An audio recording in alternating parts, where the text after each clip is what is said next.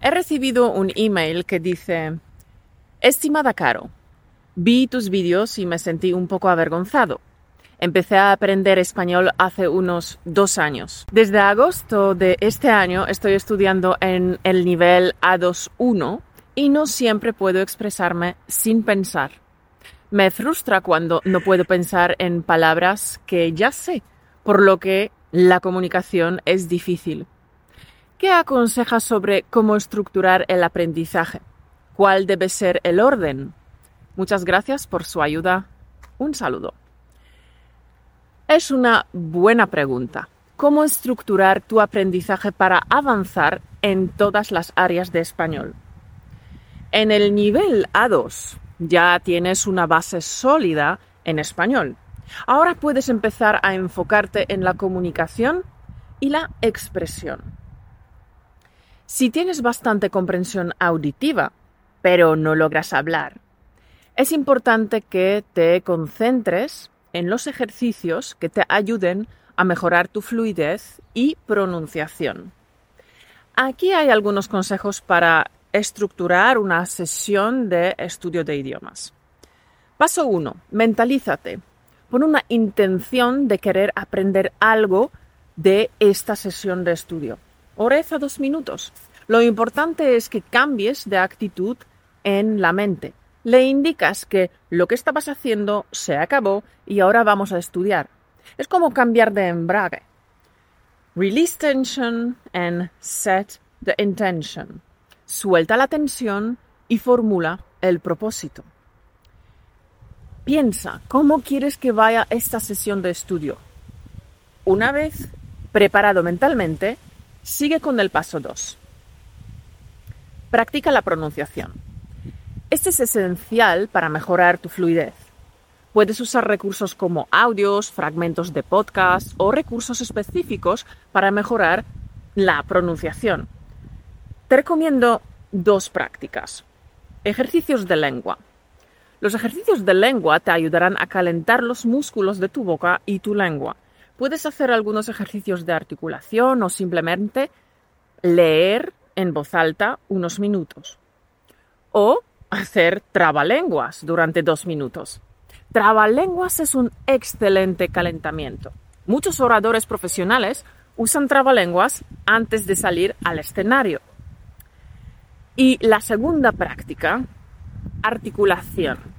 Repite sílabas y palabras que contengan sonidos difíciles de pronunciar, especialmente las combinaciones de sonidos que son difíciles para alumnos de tu lengua materna. Luego, paso 3. Practica la conversación.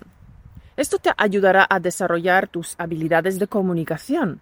Puedes practicar con otro estudiante de español, un hablante nativo o apuntarte a unas clases de conversación. En nuestra academia tenemos clases de conversación con un profesor en grupos pequeños y ofrecemos un lugar seguro para hablar con otros estudiantes de español.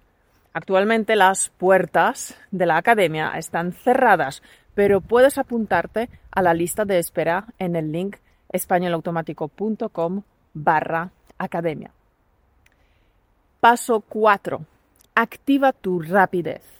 Si tu problema es que necesitas pensar antes de hablar, lo que te recomiendo es que practiques la agilidad mental con el juego de preguntas y respuestas. Es un ejercicio diseñado para enseñarte a construir las preguntas correctamente y a responder con rapidez. Y es un ejercicio que puedes hacer tú solo o con un compañero de estudio.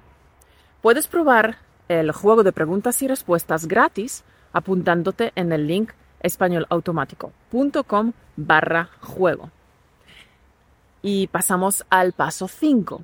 Activa tu vocabulario. Si como dices las palabras que conoces no te salen durante una conversación, eso significa que tienes mucho vocabulario pasivo y debes activarlo. ¿Cómo? Con el activador de fluidez. En mi curso Piensa y habla en español encontrarás más de 150 ejercicios de activador de fluidez diferentes. Lo encontrarás en la página de nuestros recursos. Y el paso 6. importante. Revisa tu progreso.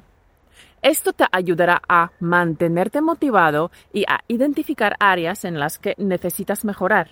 Puedes usar un diario de aprendizaje, grabarte a ti mismo hablando o pedir comentarios a otros alumnos. ¿En qué orden hacer los ejercicios? La mejor manera de organizar los ejercicios es elegir un enfoque que se adapte a tu estilo de aprendizaje.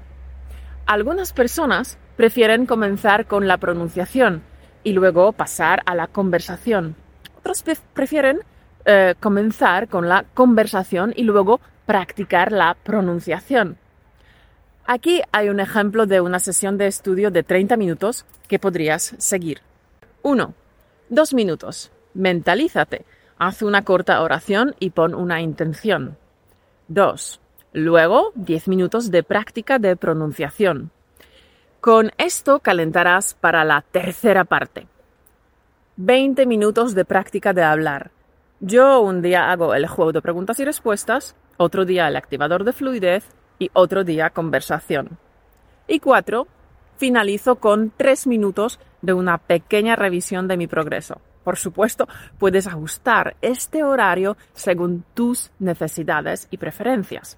Lo importante es que te concentres en los ejercicios que te ayudarán a lograr tus objetivos de aprendizaje. Pero si tu objetivo es mejorar tu expresión oral, es decir, hablar con más fluidez, la mayor parte de tu sesión de estudio debería estar dedicada a hablar, a las conversaciones. Campeón, pon este sencillo plan de estudio en práctica durante dos semanas y observa qué ocurre. Verás que con la práctica y dedicación podrás superar tu bloqueo para hablar y comunicarte de forma mucho más fluida. Y colorín colorado, este podcast se ha acabado. Si eres nuestro alumno de curso PHE, o Patreon, estate atento a tu correo para no perderte la reunión secreta sobre nuestra academia. Y mientras tanto, aprovecha cada momento, campeón.